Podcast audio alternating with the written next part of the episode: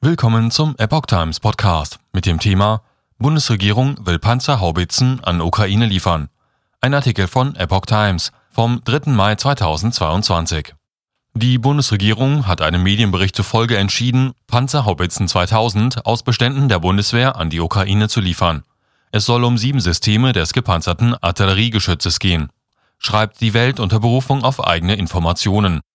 Zuvor hatte die Niederlande Kiew die Lieferung von fünf Haubitzen zugesagt.